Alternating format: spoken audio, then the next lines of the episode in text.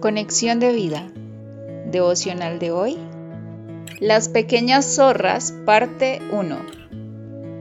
Dispongamos nuestro corazón para la oración inicial. Padre, examíname en lo más profundo y ve si hay maldad en mí y límpiame por medio de Cristo. Anhelo tener una relación de amor ininterrumpida contigo por medio de tu Espíritu. En el nombre de Jesús. Amén. Ahora leamos la palabra de Dios.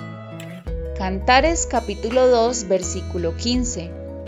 Cazadnos las zorras, las zorras pequeñas que echan a perder las viñas, porque nuestras viñas están en cierne.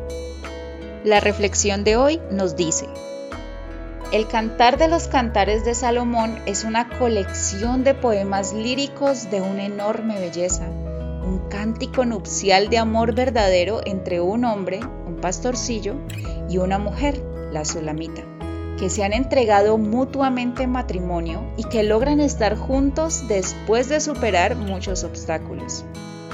En comparación o símil con esta historia de amor, Jesucristo es ese pastorcillo que conquistó nuestro corazón y nos demostró que estaba dispuesto a todo por nosotros.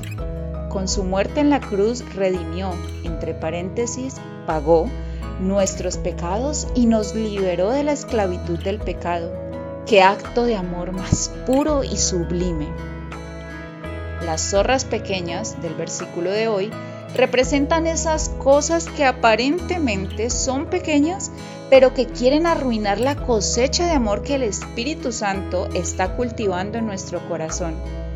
Así como estas zorras pequeñas dañan los cultivos e impiden que la cosecha o frutos sean prósperos, hay pequeños enojos, malas respuestas, mentiras, excusas, malos pensamientos y todos estos comportamientos que no debemos tener los hijos de Dios, pero que por nuestra carnalidad aún se manifiestan y causan que la relación de amor que debe existir con Dios, con nuestros hermanos y prójimo, se interrumpa.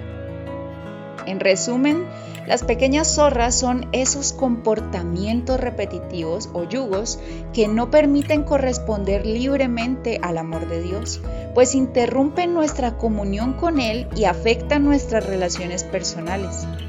Entre estos comportamientos que debemos abandonar están las mentiras, conversaciones obscenas, malos pensamientos, amargura, ira y enojo, gritos y calumnias y toda forma de malicia. Efesios 4 versículos 25 al 31. Pero, ¿cómo podemos cazar estas zorras que dañan nuestro cultivo de amor? Y reflexionando, ¿qué zorras pequeñas tenemos nosotros que interrumpen nuestra comunión con Dios y afectan nuestras relaciones?